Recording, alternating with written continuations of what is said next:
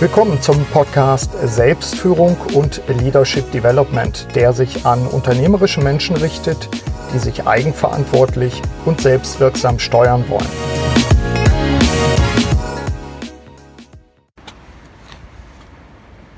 Liebe Hörerinnen und Hörer, ich grüße von der schönen Insel Teneriffa und freue mich, dass ich mal wieder ein Gespräch habe mit Uli Vogel. Uli, grüß dich. Hallo Burkhard, ich freue mich auch sehr. Wo sind wir hier? Wir wollen nicht alles verraten, weil das nachher sonst überlaufen ist, aber wir sind an einem schönen Ort hier. Ja, im Südwesten der Insel. Und wir schauen gegenüber auf äh, La Gomera.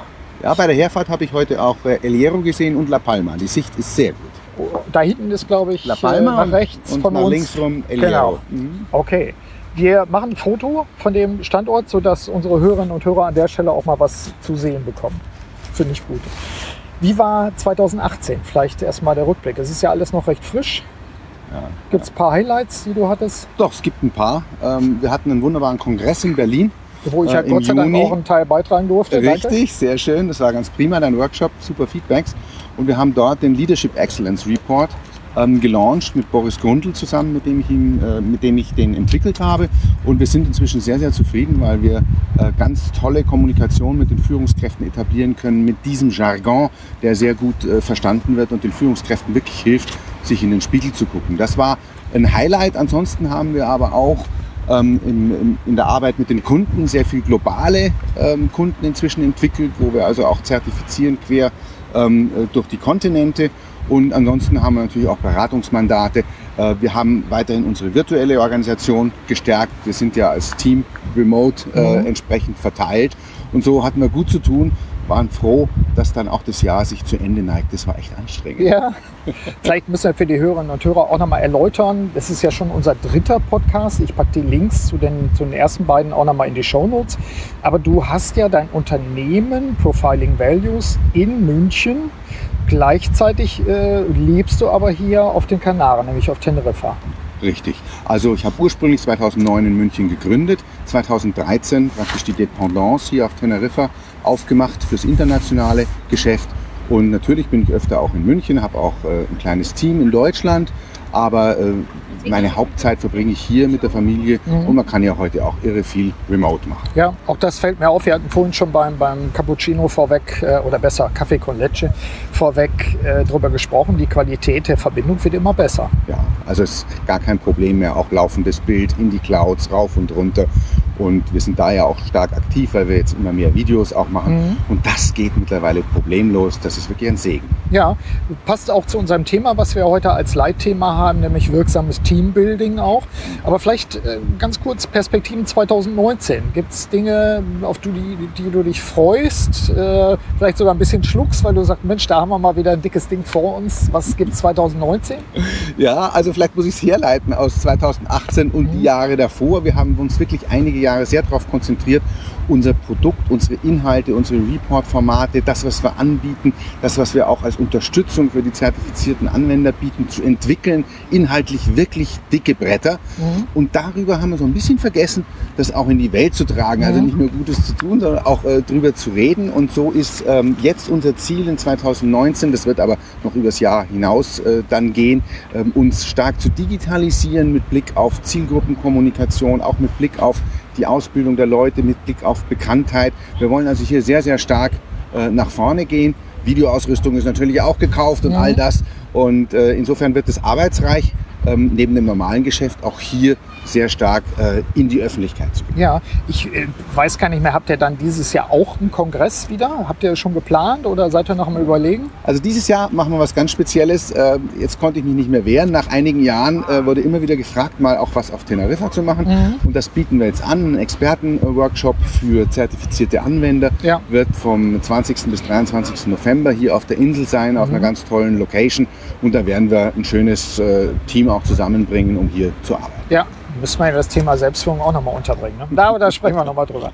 Unser Thema heute, ich habe es vorhin schon gesagt, äh, wirksames Teambuilding, während hier auch ganze Gruppen und Teams langlaufen und joggen und wir eben auf das Wasser schauen. Ich habe in einem Artikel mal geschrieben, äh, wir hatten uns vorhin auch darüber unterhalten, das war im August 2017 für das Magazin Wir, Wirtschaft Regional, dass wir bei Teambuilding, bei Gruppen mittlerweile viel mehr Raum für das Ego der einzelnen Leute lassen müssen, zumindest nach meiner Sicht. Und die Eigenarten der Mitarbeiter noch viel stärker berücksichtigen müssen. Insbesondere, weil diejenigen, die jetzt nachwachsen, vielleicht auch speziell sind. Siehst du das auch so? Ich würde das in der Tendenz auf jeden Fall bejahen. Natürlich kommt es auf den Zweck an mhm. und das Ziel, was jeweils das Team hat. Das mag äh, in Sales-Teams anders sein als in Management-Teams, in Projektteams, in Kreativteams. Aber vom Grundsatz her wird die Sache ja immer komplexer um mhm. uns herum. Und äh, wer kann diese Komplexität lösen? Ja, der Mensch mit seiner Situationsbeurteilung, aber eben nicht allein. Mhm. Und deswegen brauchen wir durchaus auch mal schräge Typen, wie mhm. du es vorher ähm, beim Kaffee auch gesagt hast. Ähm, glaube, wir brauchen mehr Raum für diese Art von Eigenarten, was aber benötigt wird, ist dann der Wille oder, oder die Bereitschaft zur Kooperation, mhm. damit auch klarzukommen. Und das ist für jeden. Und die Fähigkeit natürlich Klar. auch. Ne? Ich habe den Eindruck, dass man manche Leute auch tatsächlich wirklich nachschulen muss. Ja. Äh, ich merke es manchmal auch, auch in Coaching-Situationen, äh, dass bestimmte Skills dann doch fehlen, in der Gruppe zu arbeiten und wirksam zu arbeiten. Ich habe den Eindruck, dass so 20-, 25-Jährige mittlerweile schon, schon fast zu sehr gepampert sind. Ähm, Gibt es das auch schon, so Beobachtungen? Ja, es ist natürlich wichtig, dass man auch äh, geprägt ist, dadurch nicht immer nur Erfolg zu haben, sondern auch zu scheitern, ja. äh, das zum Pampern. Auf der anderen Seite äh, ist es schon so, dass es nach wie vor auch kooperationsresistente Leute gibt. Mhm. Da müssen wir uns klar äh, drüber sein die aber es immer schwerer haben, ja. weil die Probleme so komplex werden, dass wir Kooperation brauchen, mhm. um sie lösen zu können. Ja, also ich habe das festgestellt im Hochschulbereich. Ähm, ich bin ja lehre ja auch im Bereich Hochschulwissenschaftsmanagement, dass wir zum Teil für Top äh, Leute für Professorenpositionen, äh, dass wir da karierte Maiglöckchen-Tapeten an die Wand machen müssen, damit wir die kriegen. Damit die nicht nach Harvard gehen, sondern damit die dann, was weiß ich, nach Köln kommen oder so etwas. Mhm. Ähm, das ist natürlich für mich der Punkt. Manchmal muss man Teams haben, aber man muss irgendwo Kooperationsstellen haben, auch zu Einzelpersonen, die mhm. einfach für sich genommen bestimmte Dinge besonders gut können, manisch sind in einer bestimmten Richtung. Gibt es da auch Erfahrungen bei dir? Kommst du auch mit solchen Leuten zusammen? Doch, auf jeden Fall. Also gerade jetzt bei einem äh, Kunden, einem Mittelständler, wo wir die Führungskräfteentwicklung äh, vorantreiben, stellen wir fest, äh, dass gerade diese Diversität, gerade in den unterschiedlichen Bereichen des Unternehmens, wirklich was bringt, mhm. wenn wir übergreifend uns zusammensetzen. Mhm. Äh, nicht nur im Sinne von Best Practice, sondern dass die Leute, die aus anderen Abteilungen herkommen, das ein bisschen schräg angucken, durchaus Impulse mhm. Äh, geben können. Und wenn man dann die entsprechende Kultur auch geschaffen hat, dass man gemeinsam vorangeht, dann kann hier viel geschafft werden. Ja, also für mich ist, ich, ich las heute auch wieder einen Artikel über, über die Voraussetzungen für Teamwork der Aspekt von Vertrauen und, und Sicherheitsgefühl in, in einer Gruppe. Und das finde ich einen spannenden Punkt. Wenn du jemand hast, der, der tendenziell im Gruppendenken vielleicht sogar ausgegliedert wird, mhm. äh, dann musst du natürlich als derjenige, der vielleicht Chefin oder Chef ist, musst du gucken, äh, musst bei der Gruppe sozusagen Vertrauen wecken, dass du, hey Leute, seid offen gegenüber diesem schrägen Vogel, der vielleicht mhm. ein toller Erfinder ist. Aber umgekehrt, du musst ja diesem schrägen Vogel auch gegebenenfalls sagen, sorry mit Vogel jetzt an der Stelle, das war, wie heißt es auf Englisch, no pun intended. Ja. Also wenn du jemand jemand hast, der ungewöhnlich ist und du willst ihn, willst ihn dann, dann integrieren als Chefin oder Chef, du musst in beide Richtungen ähm, Verständnis schaffen und, ja. und, und, und auffordern, einladen. Mhm. Das fällt mir auf in letzter Zeit, ne? dass man sagt, boah, wir wollen tolle Teams haben und so weiter, aber du hast manchmal Leute, die für sich genommen so manisch sind, so ungewöhnlich sind, mhm. dass wir gegenseitig irgendwie lernen müssen, miteinander auch zu arbeiten und uns zu vertrauen. Ja, wobei die kriegst du gar nicht ins Team. Ja. Aber du kannst sie ankoppeln. Natürlich, das ist richtig. In dem Zusammenhang verweise ich gerne auf, auf Yves Morieux, mhm. den die ein oder anderen sicher auch vom TED Talk kennen. Der ist bei der Boston Consulting Group und dort für die Organizational Practice äh, zuständig global. Yves Morieux. Yves Morieux, ja. Schreibe ich, damit wir es richtig finden, äh, auch nochmal als Link in die Show Notes. Ja, sehr gut. Und äh, der hat ein sehr gutes Buch vor einigen Jahren veröffentlicht, The Six Simple Rules. Da geht es darum, dass wir die immer steigende Komplexität in der Regel eigentlich mit alten Managementansätzen äh, angreifen, nämlich mit dem harten Ansatz, wir müssen alles durchsteuern, mhm. oder mit dem weichen Ansatz, wir müssen nur dafür sorgen, dass sie alle mögen. Mhm. Ähm, und das ist an und für sich kontraproduktiv, weil es die Leute reduziert ähm, auf finanzielle oder äh, Prozessstimulantien oder emotionale Stimulantien. Ja. Und er dreht eigentlich um, und das ist in der Psychologie auch ganz gut nachgewiesen äh, an, an, einigen Stellen, dass es nicht darum geht, jetzt in allererster Linie hier ein Vertrauen zu schaffen im Sinne von, wir müssen jetzt mal Vertrauen schaffen, ja. sondern es geht eher andersrum. Wenn wir zusammen etwas erfolgreich machen, ah. dann entsteht daraus Vertrauen. Ja.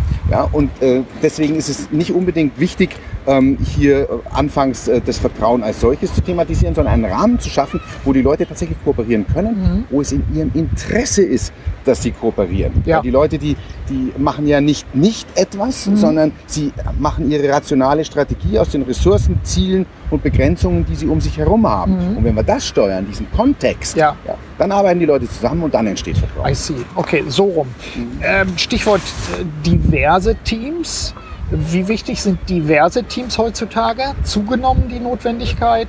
Auf Äh, jeden Fall. Ja. Auf jeden Fall. Wo, woran machst du es fest? Welche Erfahrung macht ihr selbst als Berater? Naja, wenn ich äh, gucke, wie unterschiedlich unsere Kunden heutzutage sind. Ja. Ne, ich bin ja mittlerweile sowas wie ein, äh, wie ein Experte für Beratergeschäftsmodelle, weil wir ja also über 600 zertifizierte Berater allein haben, neben den anderen ähm, Anwendern.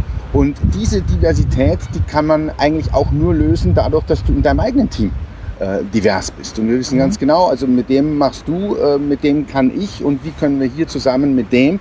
Also insofern, ähm, äh, mein, mein äh, jüngster Mitarbeiter, der, der Tillmann hier auf der Insel, ist jetzt seit zwei Jahren äh, hier dabei. Der ist zum Beispiel an vielen Stellen ganz anders als ich und das tut unserem Unternehmen gut. Ja. Okay, also Appell auch an, an die Hörerinnen und Hörer, checkt eure eigenen Gruppen und Teams, schaut, wen ihr anziehen wollt und müsst vielleicht sogar, um genau dieses Thema Diversi äh, Diversifizierung als aktiver Prozess auch, auch anzukurbeln. Ja, ja. Ähm, wie stelle ich ein wirksames Team zusammen? Wäre, wäre eine Frage, mit der ihr ja wahrscheinlich im Alltag auch öfter mal zu tun habt. Insbesondere Ja. in, in sogenannten äh, agilen Kontexten. Ja, ich meine, äh, häufig wird dort eben zu schnell auf, ich sag mal, Wissen, auf äh, ganz bestimmte Erfahrungen, äh, ganz bestimmte Funktionen abgestellt. Und da warne ich schon sehr davor. Viel wichtiger für ein erfolgreiches Team ist meines Erachtens natürlich Talent, das wir hier sehen. Äh, Da sind Fähigkeiten äh, entwickelbar in einem bestimmten Bereich, aber vor allem auch eine Art von Arbeitseinstellung. Ja. Also dieser Punkt, ich, ich warte nicht Konsumentenhaltung, bis da was passiert, sondern ich will tatsächlich hier äh, zusammen nach vorne gehen. Also wir schauen eher auf die Persönlichkeitseigenschaften. Und da muss man natürlich, gibt es viele Leute, viele Führungskräfte, die sehr gute Menschenkenntnis haben, das sehr gut mit ihrem Händchen machen, aber ähm, das kann nicht jeder und da gibt es natürlich auch Unterstützungsmöglichkeiten. Wie muss ich mir das konkret vorstellen? Also ich habe ja ein bisschen, ein bisschen Erfahrung auch mit deiner Arbeit, mit eurer Arbeit dabei. Äh, du bist ja auch ein, ein wertediagnostizierender Mensch sozusagen mit euren Instrumenten, Methoden. Wie, wie komme ich dazu, so ein Team zusammenzustellen? Also nehmen wir mal an, ähm, ich will, will mich stark erweitern, ich habe ein neues Werk, was ich aufbauen will, ich habe einen fetten Auftrag bekommen und stelle fest, boah, das kann ich gar nicht meinen bestehenden Leuten sozusagen geben. Vielleicht kann ich einen rauslösen, so als, als Projektmanager. Äh, wie, wie, wie würdet ihr vorgehen? Mhm. Also wenn du aus der bestehenden Mannschaft irgendwo noch Leute ziehen kannst, dann ist das natürlich der erste äh, Punkt. Und da müssen wir hinschauen mit einer Eignungsdiagnostik. Ja? Ja. Welche Leute sind da eher die, die Thinker, die genau planen? Welche sind die, die Doer, die pushen? Welche sind diejenigen, die den zwischenmenschlichen Kit entsprechend halten? Und da sind wir mit unserer Diagnostik Profiling Values ja schon lang unterwegs. Das äh, kann man natürlich auch für Leute einsetzen, die von außen kommen, wenn Ja. du eben nicht genügend Ressourcen in deiner bestehenden Mannschaft hast. Aber was interessant ist, was wir seit einigen Jahren tun können, ist eben äh, in der Zusammenstellung zu schauen, jetzt haben wir sagen wir mal, diese Ja. fünf, sechs, sieben Leute ähm, und da optional vielleicht äh, müssen wir entscheiden noch, dass wir die verdichten auf vier, wen nehmen wir denn und so. Da können wir sehr schön inzwischen mit unserer Teamübersicht das zusammenziehen und nicht nur die einzelnen Leute abbilden, um zu sehen, okay, wo ziehen sie an einem Strang, Ja. wo reibt es vielleicht, ähm, sondern auch, wie wirken sie zusammen im Sinne von Erfolgsfaktoren Ja. für die Teams. Ja, als Beispiel. Ja. Ähm, wir haben oft die Empathie, das sagen wir ja, das ist ja was ganz Wichtiges, das ist richtig, aber im Teamfaktor geht es um soziale Sensitivität. Das ist noch mehr Ja. als äh, die Empathie. Oder es geht um kreatives Problemlösen. Ja.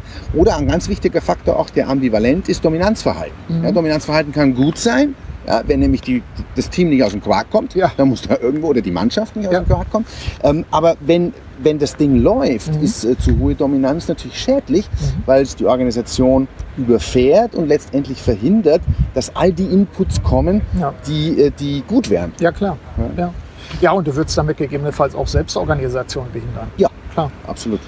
Was mir auf der Zunge liegt, ist nochmal die Frage, äh, Stichwort agile Teams. Agil kann ja auch bedeuten, dass ich auf einmal in Strukturen tätig bin, äh, wie, wie du es jetzt hast. Du bist hier auf den, auf den Kanaren auf der Insel, du hast dein, dein äh, Office auch in München.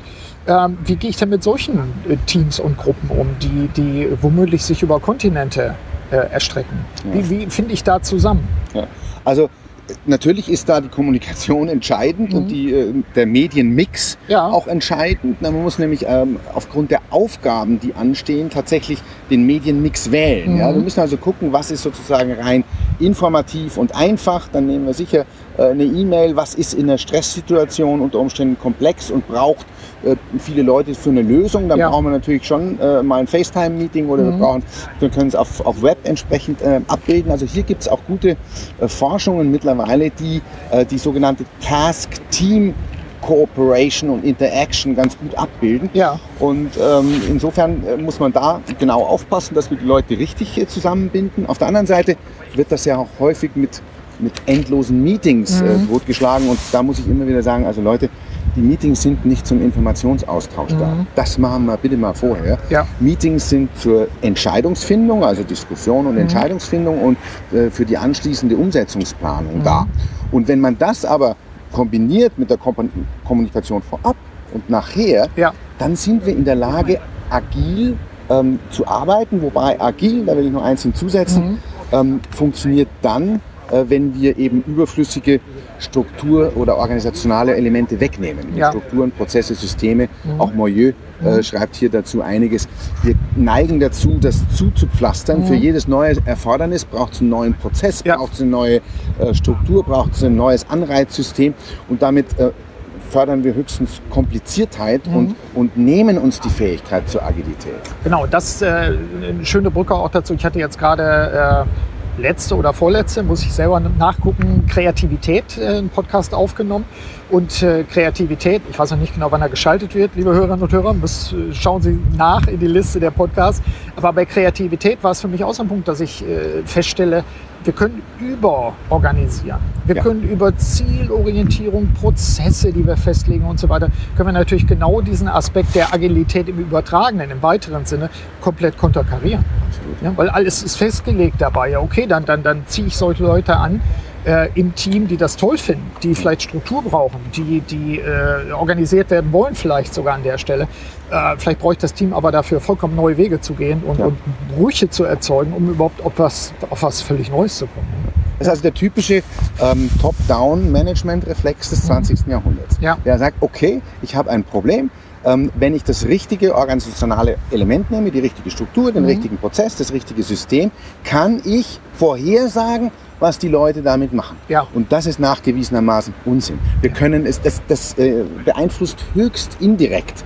Und es gibt ganz andere Faktoren, die da noch mit reinspielen. Im Grunde könnten wir bei den organisationalen Elementen ausmisten ohne Ende. Ja. Das wäre dann auch die, die, die Müllabfuhr, von der Malek immer gerne spricht, dann, die, man, die man mindestens einmal im Jahr machen muss. Ähm, vielleicht brauchen wir auch für das Thema äh, Führen über Zielvereinbarungen, äh, Prozessorganisation und so weiter, vielleicht brauchen wir dafür auch eine Art Beipackzettel, wo auf die Nebenwirkungen hingewiesen wird.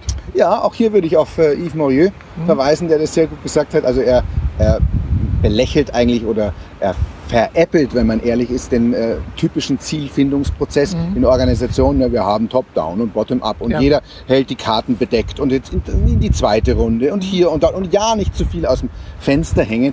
Nein, es muss anders gehen. Erstens die Frage der Führungskraft an die Führungskraft darunter.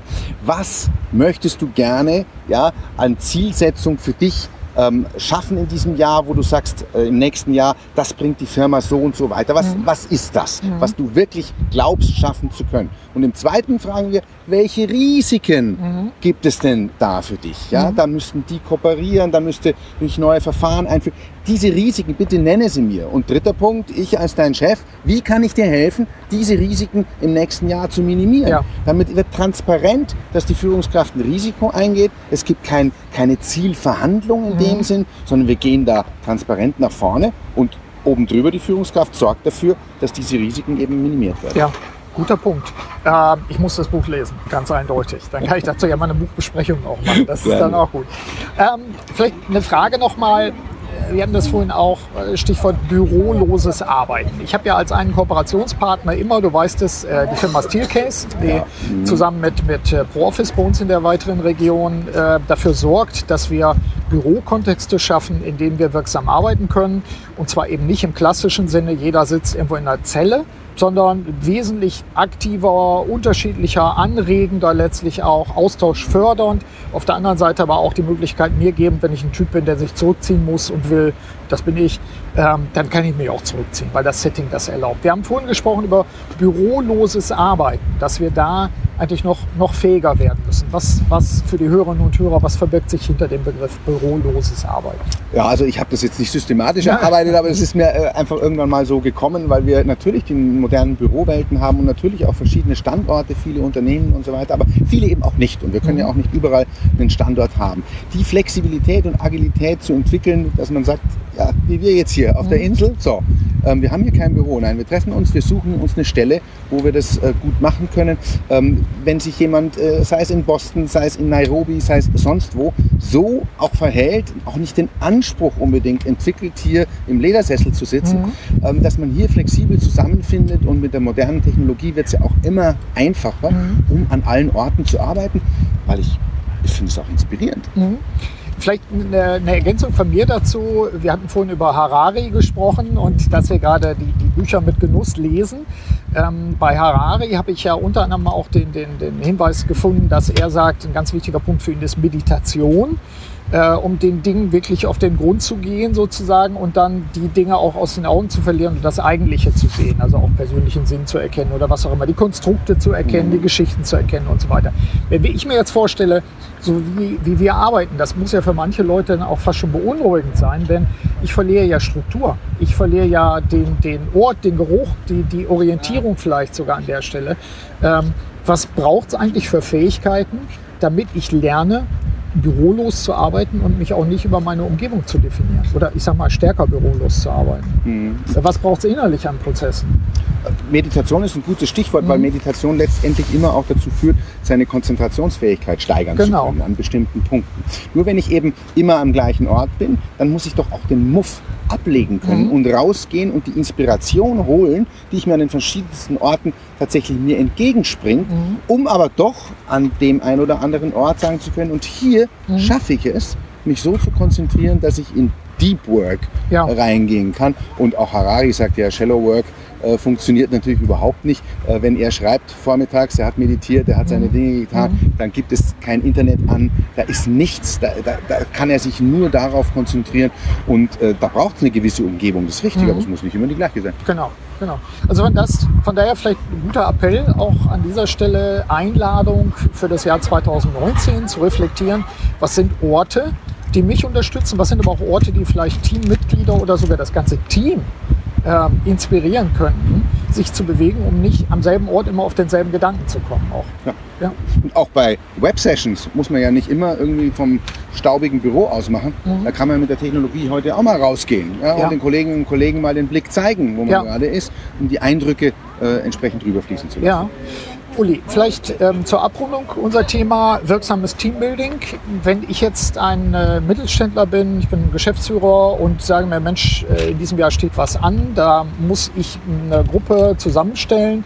Wo fange ich überhaupt an? Gibt es ein, zwei gute, gute Handreichungen, wo du sagst, Mensch, wenn ich jetzt ein fettes Projekt habe, äh, wo, wo fange ich eigentlich an? Gibt es so ein, zwei Punkte, wo du sagst, das gebe ich nochmal den Hörerinnen und Hörern mit, so ja. zumindest zum Nachdenken. Ratschläge wissen wir beide, sind auch Schläge. Aber vielleicht so Ideen. Vielleicht Tipp an der Stelle, äh, Jim Collins nochmal äh, in, in äh, Erinnerung zu rufen. Der Weg zu den Besten ist zwar schon ein paar Jahre her, 2011, aber der sagt es sehr rigoros. Wir wissen das ja alle, wenn wir ein großes Brett vor uns haben, mhm. was wir da gerade irgendwie nicht glauben lösen zu können, dann kommt der Gedanke, was muss da alles gemacht werden? Mhm. Was muss da alles gemacht werden? Und dann verhaften wir ein Was. Mhm. Und Collins sagt ganz klar, no, so nicht. Immer erst wer dann was. Das heißt, wir müssen als allererstes überlegen, wenn wir eine große Aufgabe haben, wer ist ganz grundsätzlich überhaupt dafür geeignet. Und da mhm. müssen wir rigoros sein. Ja, wenn wir da die Stelle ausgeschrieben mhm. haben und, und nur ein Inneres in uns sagt, ja, oh, hm, ich weiß nicht, im Zweifel gegen den äh, mhm. Kandidaten. Oder ähm, wenn wir äh, uns nicht sicher sind äh, bei einem Mitarbeiter in der bestehenden Situation Ja. und es kommt jetzt die große Herausforderung, Mhm. dann müssen wir uns die Frage stellen, ja Moment, würde ich den eigentlich heute nochmal einstellen? Mhm. Oder, zweite Frage, drückt er auch sehr schön aus, wenn der jetzt morgen zu mir gelaufen käme und sagen würde, hey, ich habe ein anderes Angebot, ich gehe jetzt raus aus der Firma, wärst du dann erleichtert Ja. oder echt erschrocken? Mhm. Ja? Also dieses erst wer, dann Mhm. was, bitte ich zu beherzigen als rigorose Regel. Super. Ich glaube, das ist ein guter Punkt. Ist auch herausfordernd genug, sicherlich für den einen oder anderen. Uli, ganz herzlichen Dank. Ähm, wir setzen uns noch mal hin und trinken noch einen Kaffee con Leche, denke ich, zum Abschluss. Und äh, den Hörern schicken wir hier noch ein paar Sonnenstrahlen, je nachdem, wo sie gerade sind. Das Rauschen der Wellen im Hintergrund haben Sie wahrscheinlich vernommen. Und äh, ja, ich denke, wir wünschen uns allen auch ein spannendes Jahr 2019. Ja, einen guten Start allen und ein erfolgreiches und vor allem erfüllendes Jahr. Super. Danke dir. Danke dir, Burkhard. Ciao. Vielen Dank, dass Sie auch bei dieser Episode des Podcasts Selbstführung und Leadership Development dabei waren. Auf bald!